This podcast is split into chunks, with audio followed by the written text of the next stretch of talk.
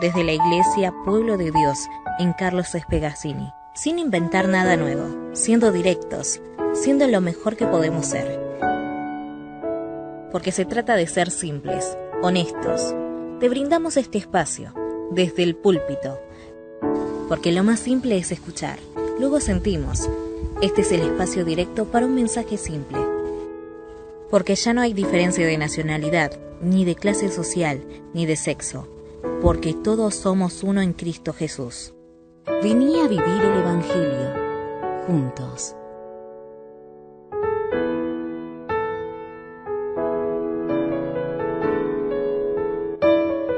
Eh, bueno, bienvenidos a todos, bienvenidos a la gente que nos mira también por, por Facebook, eh, que estamos saliendo en vivo. La verdad que nos sorprende porque son muchas las personas que nos miran eh, por, por, por Facebook. Este, personas conocidas y personas que uno no conoce y que después, como está mi número de teléfono ahí en la página, me llaman por teléfono a mí, pastor, ¿de dónde, de dónde está la iglesia? Y algunos me llaman de re lejos y le digo, no, mirá, no te conviene. Estamos muy lejos. ¿Querés venir un día de visita? Vení. Pero estamos muy lejos.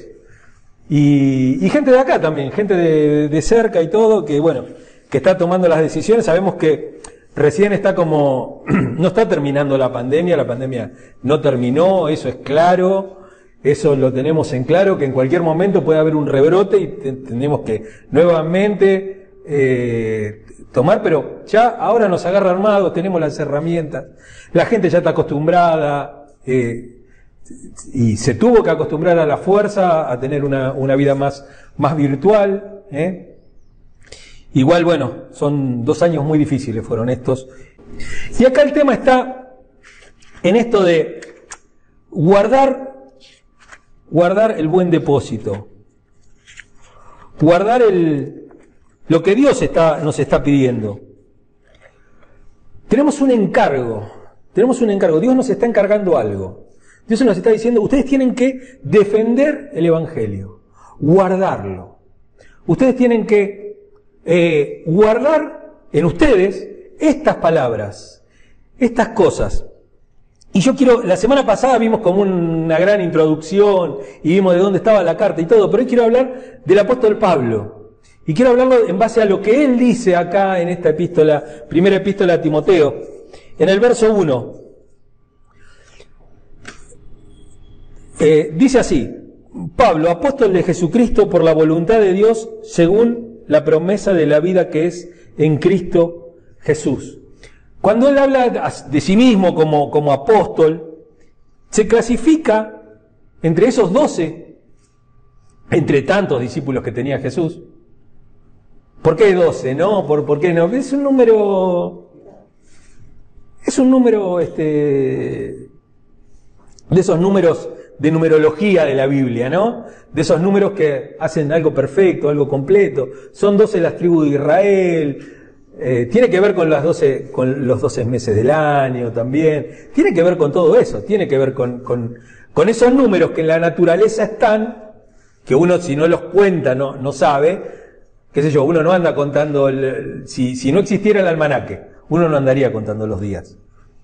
Pero sí, el ciclo se da igual, que son 12 meses, ¿no es cierto? Son 12 meses el año. ¿Eran 12 los, apóstoles de Jesús? No sabemos exactamente. No lo sabemos. La Biblia nos nombra 12, pero también puede ser porque uno dice, qué sé yo, no entraban en el cuadro de la última cena. Entonces agarramos 12 nada más. Trascendieron el nombre de 12, pero hubo muchísimos más, seguramente. ¿Y por qué digo esto? ¿Y por qué recalco esto de los 12? ¿Y por qué digo que puede haber sido más? Es porque cada uno de nosotros se tiene que ver como un apóstol. Porque apóstol, más allá de los títulos que hoy se quieran dar y que por en, en- base a ese título y en base a eso eh, uno quiera recibir más diezmos o quiera recibir más, más plata o tenga que mantenerlo, tiene como, una, como un cargo mayor, apóstol significa simplemente enviado. Es la misma palabra que se utiliza para, no es la misma palabra, pero es un sinónimo de ángel.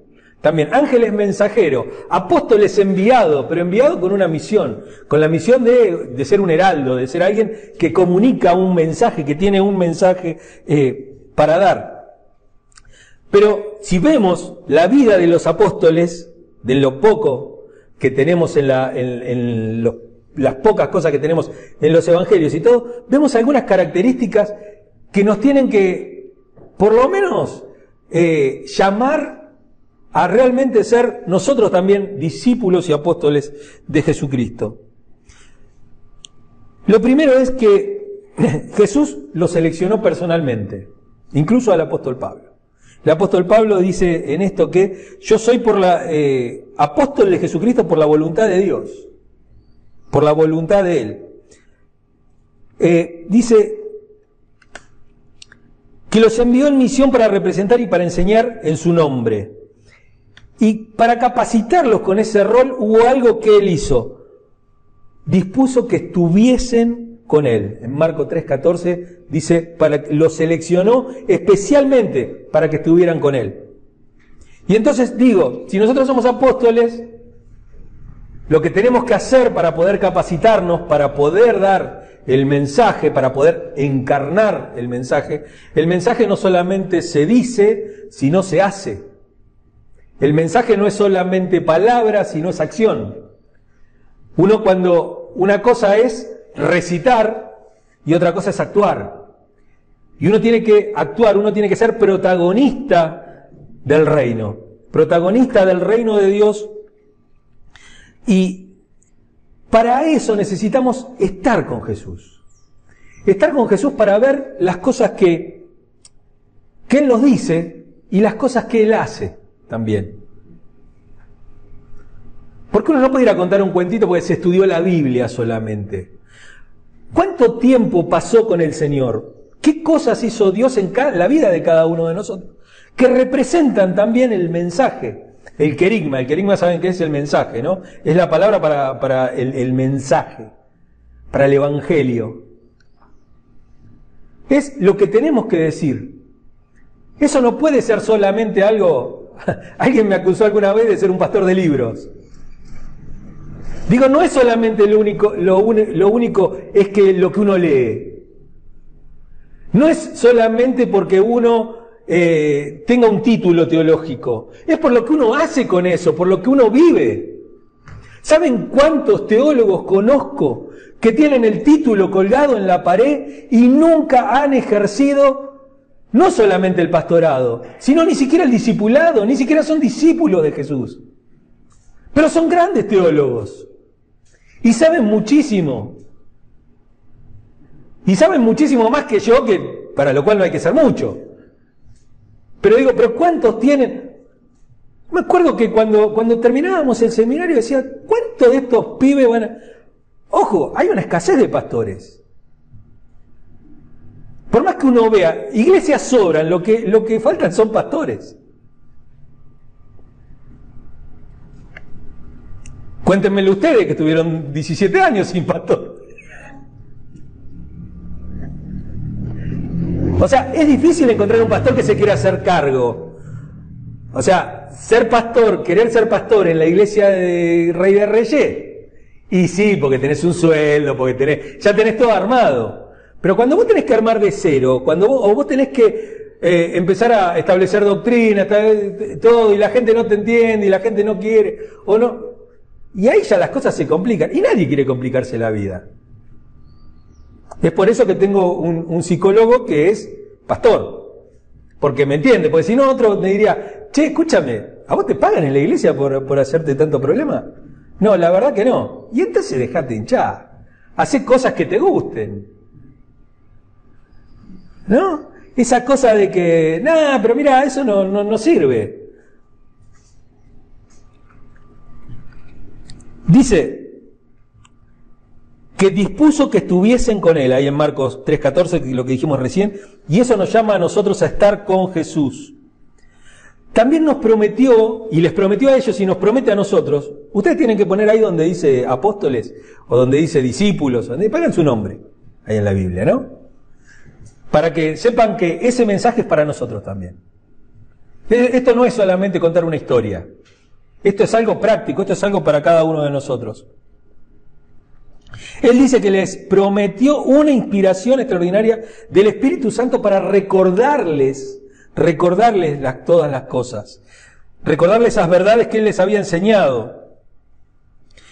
Y otra de las cosas que también es parte del mensaje es, son nuestras propias experiencias, nuestras experiencias con Dios, nuestros tiempos de desierto, esos tiempos de desierto que uno tiene, de soledad, esos, esos valles de sombra y de muerte que están ahí en la esquina, ¿no? Uno viene por una vereda muy soleada, dio vuelta en la esquina y te estaban esperando los ladrones.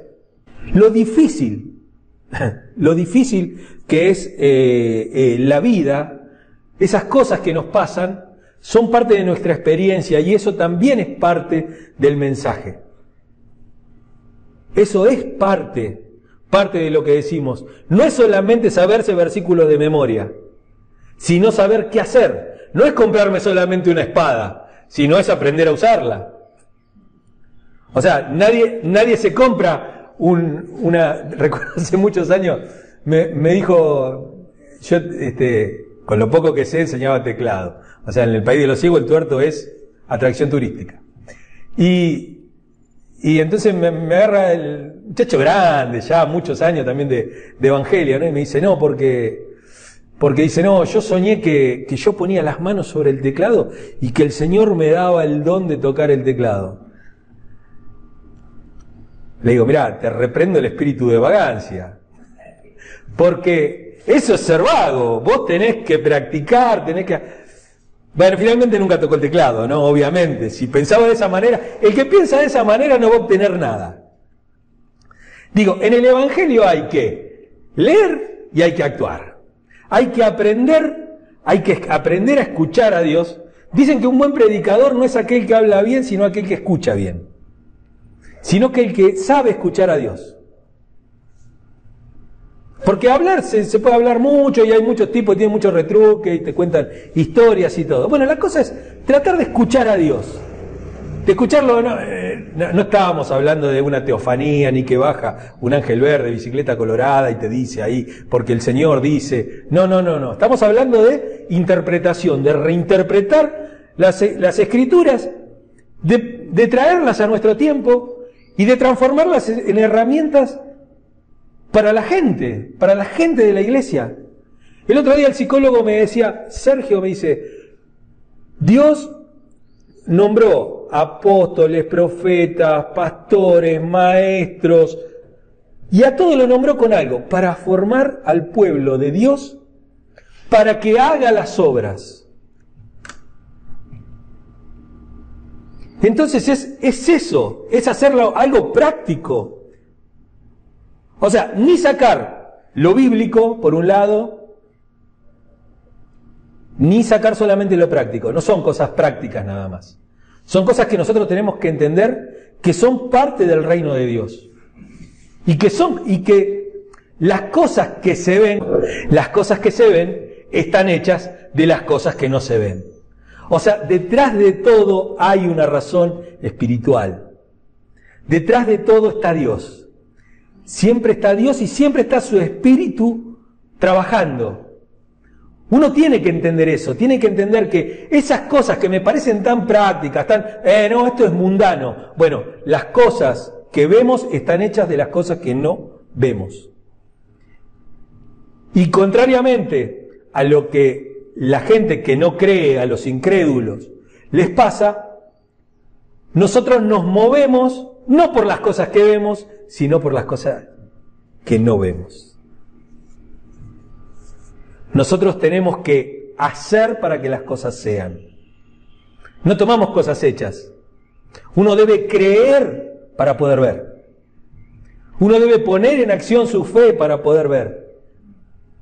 Para que Abraham pueda ver ese lugar, para que pueda ver esa gran familia, para que pueda ver eso, él tuvo que salir de un lugar a la nada misma. Así, bueno, vete a tu casa de tu parentela, ¿a dónde vas? Bueno, no sé, un lugar que me mostrará Dios. Y no solamente eso, tuvo que convencer a toda su familia. Y imagínense, ¿viste? tu, señora no quiere ni, ni, ni ir a visitar a un hermano, vos decís, ¿y cómo haces para sacarlo de ahí? Vamos a mudarnos. Vamos a mudar. ¿Y qué, qué hacemos? No, no. ¿A dónde? No sé, a la tierra que el Señor me mostrará. Eh, salían al desierto, no, es que había un pueblo pegado al otro, no estaba en el, conurbano, ahí estabas en el medio de la nada. Y entonces, digo, la, la importancia, la importancia de entender esto, de que hacemos cosas para que sean. El Señor ya las hizo, pero para que nosotros la podamos ver, tenemos que hacer. Tenemos que ser discípulos y tenemos que ser. Hechos 26, del 16 al 18. Hechos 26, del 16 al 28. El tipo no sabía ni dónde estaba el Nuevo Testamento, estaba buscando en cualquier lado. Hechos, perdón, Hechos 26, 26, 26.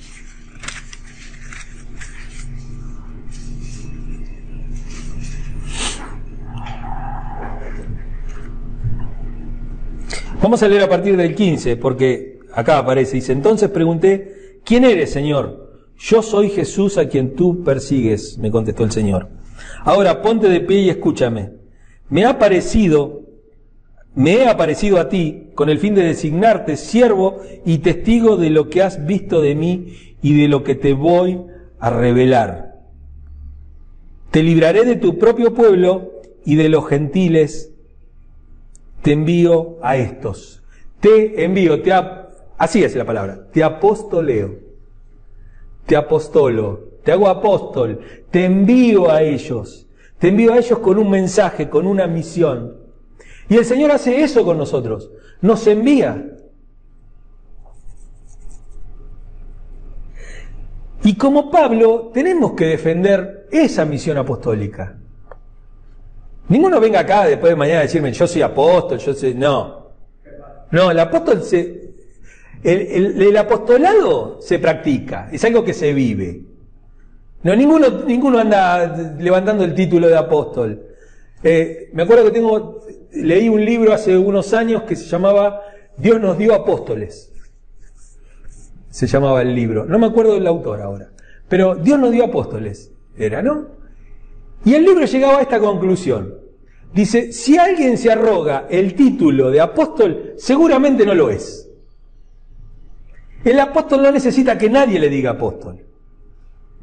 El apóstol funda iglesias, lleva el mensaje, predica, trabaja. Haces, y todos somos apóstoles. Hay un gran sentido universal del apostolado. Hay un apostolado, así como hay un pastorado de todos los creyentes, hay un pastorado general de todos los creyentes, todos somos pastores, todos tenemos que pastorearnos los unos a los otros, también todos tenemos una, una misión apostólica de ser mensajeros, de ser enviados, todos fuimos enviados. No, no, Dios no envía solamente a dos, tres personas. Dios envía a todos, a todos, a cada uno. Entonces, tenemos, tenemos que defender nuestra misión y tenemos que tomar ese mensaje y guardarlo en la más absoluta pureza. Porque el mensaje no es solamente, este, vengan que van a estar bien, vengan que sus hijos no se van a drogar, vengan que sus hijos, no, su marido no le va a pegar más, venga que va a tener plata, venga que su hijo va a ir a la facultad. No, no es eso. No es eso solamente el mensaje. El mensaje es para un mensaje de vida eterna. ¿eh? Porque este mensaje que nosotros tenemos y que damos al mundo, lo que, lo que es, es por parte, es voluntad de Dios exclusivamente. Alguien la otra vez me, me preguntó indirectamente, no directamente, sino indirectamente, como que me lo mandó a preguntar. Digo, bueno, ¿cuál es el propósito para mi vida? Porque ahora todo parece que tiene que tener un propósito para la vida. Bueno, la voluntad de Dios la vocación y el mandato de Dios, esos eso son el propósito. La vocación que Dios te da. A lo que te está llamando, vocación es convocar, convocar a alguien, llamarlo. ¿A qué? a vivir una vida santa, sin mancha, a vivir una vida que inspire a, los demás, a vivir una vida entregándose al otro, teniendo como el gran ejemplo a Jesucristo. Eso es, eso es una, ese es el propósito en la vida. No es que, no, mi propósito era ser este abogado. No, no sé si era tu propósito. Podías haber sido carnicero también. Y es lo mismo. Es lo mismo. El gran propósito de un cristiano está en ser un cristiano. Es en estar con Jesús, compartir tiempo con Jesús, tener experiencias con Jesús. Esas mismas experiencias con Jesús ¿Cómo las tenemos? Jesús viene, se sienta acá, entra acá por la puerta y dice, no, las tenemos por medio de la comunión con los hermanos, esas son nuestras experiencias con Jesús, tenemos ese tipo de cosas que nos pasan y esas son las cosas que nos forjan. Ese es nuestro propósito en la vida. Miren qué fácil que era el propósito. No necesitaba Ray Warren escribir un libro para que sepamos cuál es una vida con propósito. Digo, el propósito de Dios es muy, es muy fácil, porque es muy puntual. Vayan y hagan discípulos. Y en ese vayan y hagan discípulos es enorme. Es enorme. Vivan una vida como la que yo les digo que vivan. Niéguense cada uno, tome su cruz cada día. ¿Eh? Póngase siempre como inferior al otro. No se hagan maestros unos de otros, sino que ¿Quieren ser líderes en la iglesia? Bueno, está bien. El liderazgo es algo que está bueno, dice Jesús. Pero ojo, que no es como el, liderazgo que tienen los gobernantes de las naciones, que se enseñorean de los que están abajo, sino que acá, el que quiera ser líder, para ponerle un nombre actual, el que quiera ser líder va a tener que ser siervo primero. Se va a tener que ceñir el y lavarle los piecitos sucios a sus hermanos. Y esto, Pablo nos dice que la designación como apóstol no estaba ni siquiera ni en la iglesia, ni en los hombres,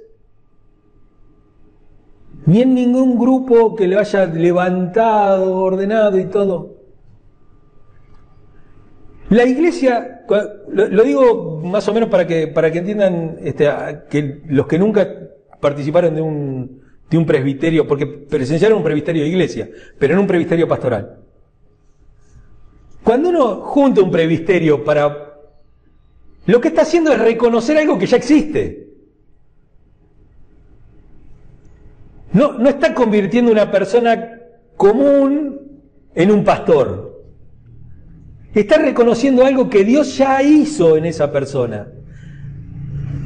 Esa persona ya aceptó la vocación, ya trabajó en esa vocación, ya viene, viene laburando. Y ahí es donde a veces, a donde a veces fallan y por eso a veces faltan pastores. Porque la gente se empecina en que vos los hagas pastor. Hay gente que tiene un llamado y que no ejerce el llamado hasta que no lo hacen pastor, hasta que no le dan el título. Si el tipo no tiene el carné de la, de la Confederación Bautista, no hace nada. Y es todo lo contrario. Dijimos que para ver tenemos que hacer. Y esto es así. Un cristiano no es con un título, no es por un bautismo solamente. Ser cristiano es practicar las cosas, es simplemente reconocer algo que ya sucedió, algo que sucedió en tu vida. Y esto es para formular y para comunicar el Evangelio, para formular, para poder entenderlo, para poder comprenderlo, para poder pasarlo por el tamiz y traerlo a nuestra era, a lo que nos pasa todos los días.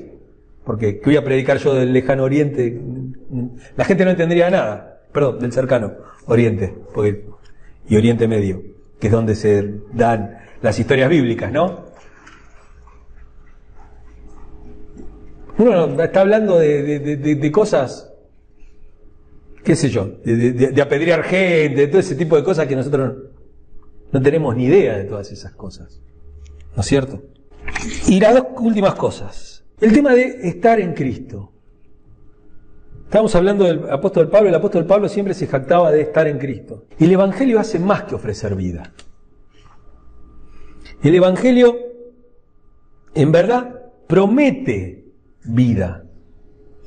Promete una vida, no la que está más allá solamente, no es, bueno, me, me entrego a Cristo, el día que me muera, bueno, por lo menos voy a seguir viviendo.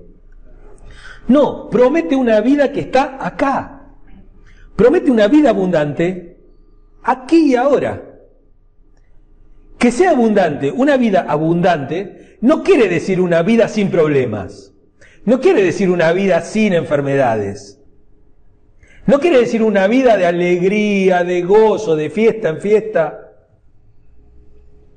Sino que quiere decir una vida abundante, una vida zoe se llama. No, la palabra en, en, en, griego sería zoe, ¿no? Esa vida que es una, una vida Zoe, es una vida que merece la vida, merece, merece ser vivida.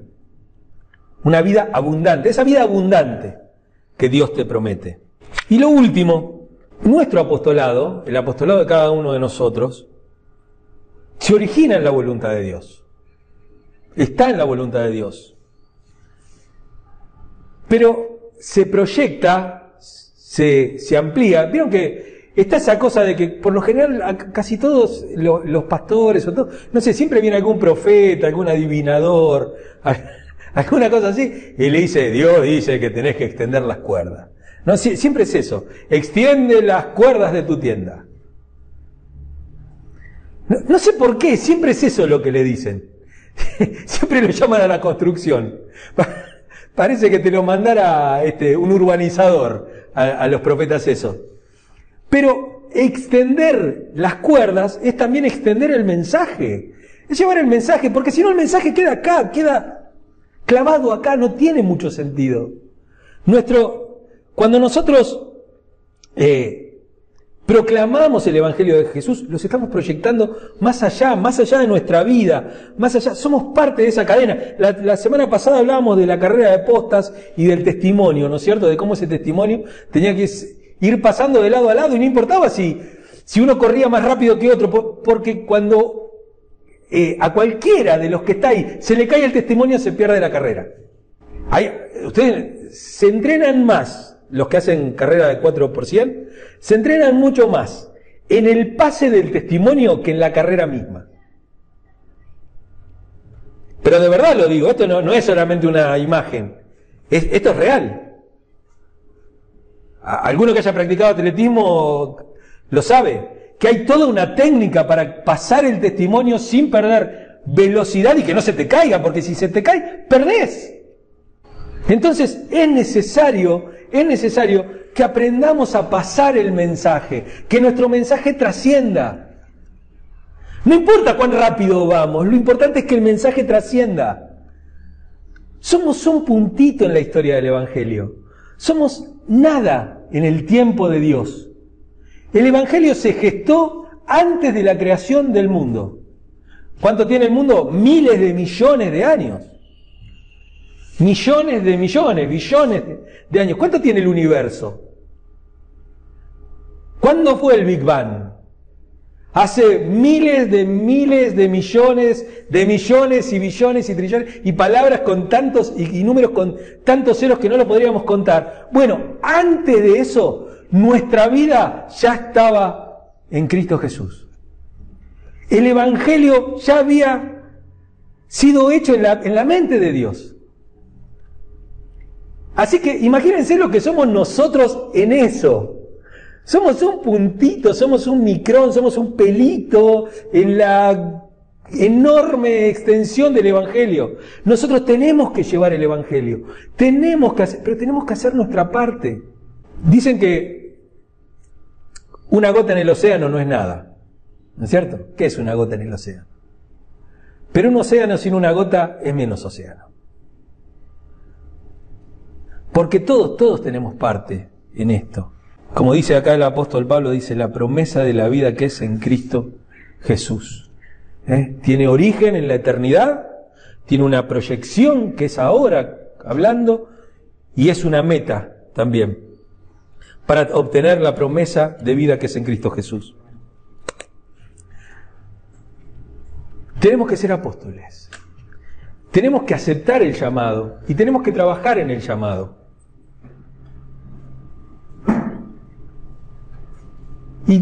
Y, tenemos también que, así como no hay pastores, tampoco hay miembros de iglesia.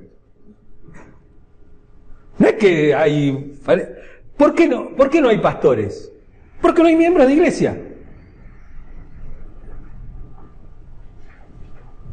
Porque díganme cómo un pastor puede formar a otro pastor, porque dice, decía alguien, no estoy totalmente de acuerdo, pero sirve como ilustración. Dice, ovejas engendran ovejas, pastores engendran pastores. O sea, los pastores se tienen que alguna vez reproducir en otros pastores. Y uno ve el llamado en un montón de personas, pero como que no lo quieren, como que no. Necesitamos, necesitamos ser verdaderos miembros de la iglesia. Miembro no es estar, a ver, levantar la mano, a ver quién es, si, si lo aceptamos como miembro, a ver, contar el testimonio, contar esto, contar el otro. No, es estar, es estar, es participar es vivir la vida de la iglesia, es vivir, es compromiso, es eso. Ser miembro de la iglesia. ¿De qué sirve que yo te ponga en un libro de actas y te mande a la Confederación Bautista para que te pongan en que sos un miembro de la, de la iglesia bautista si no estás? Si no te importa, si no te comprometes, si le das a la iglesia, si le das a Dios lo que te sobra, a lo mejor te sobra un poquito de tiempo y le das ese tiempo solamente. A lo mejor te sobra un poquito de plata y le das ese poquito de plata nada más. Y no estoy hablando solamente de, del tema de el, evangelio, digo, de, de, por ejemplo, del tema del dinero, de poner plata en la iglesia. ¿Saben qué estoy diciéndoles también?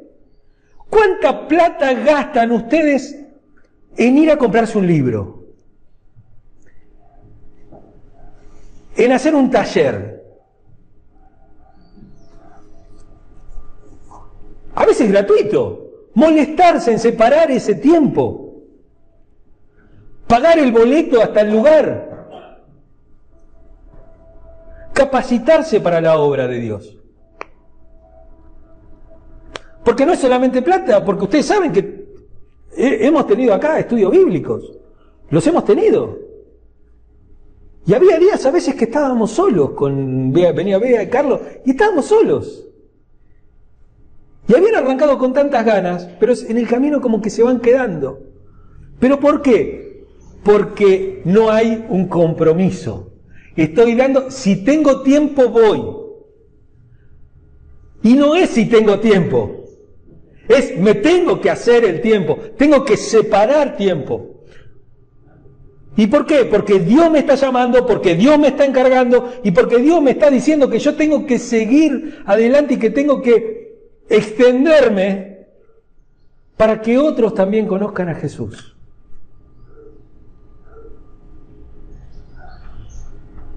Ese es el llamado. Ese es el llamado. Es tan parece tan fácil cuando uno lo dice, pero es tan difícil que después uno lo entienda. O sea, yo creo que hay que ponerse en la cabeza y preguntarse qué le estamos dando a Dios. ¿Le estamos dando realmente lo que un cristiano debería darle o le estoy dando lo que me sobra? ¿Cuál es mi nivel de compromiso? ¿Hasta dónde me comprometo? Y poné la iglesia y poné todo lo demás de tu vida.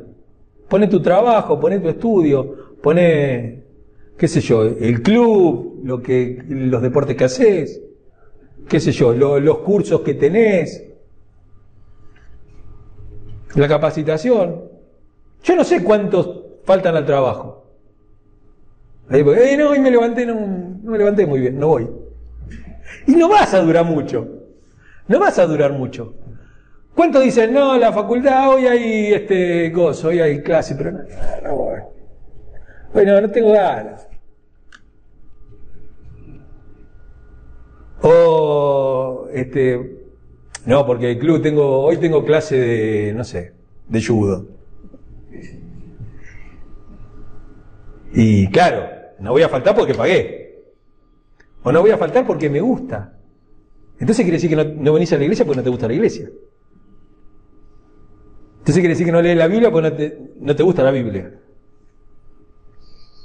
Porque al final terminan siendo todas cargas. Termina siendo todo carga. Y no tiene que ser una carga. Tiene que ser hecho con alegría, con gozo. Te tendría que gustar venir a la iglesia, te tendría que gustar leer la Biblia, te tendría que gustar capacitarte, te, te, tendría que gustar hablarle a los demás de Jesús. Te tiene que gustar. Si no te gusta, revisar tu salvación. Si no te gusta, revisar si realmente fuiste llamado o si estás simplemente jugando al Evangelio. No hay nada más peligroso que jugar a ser cristiano.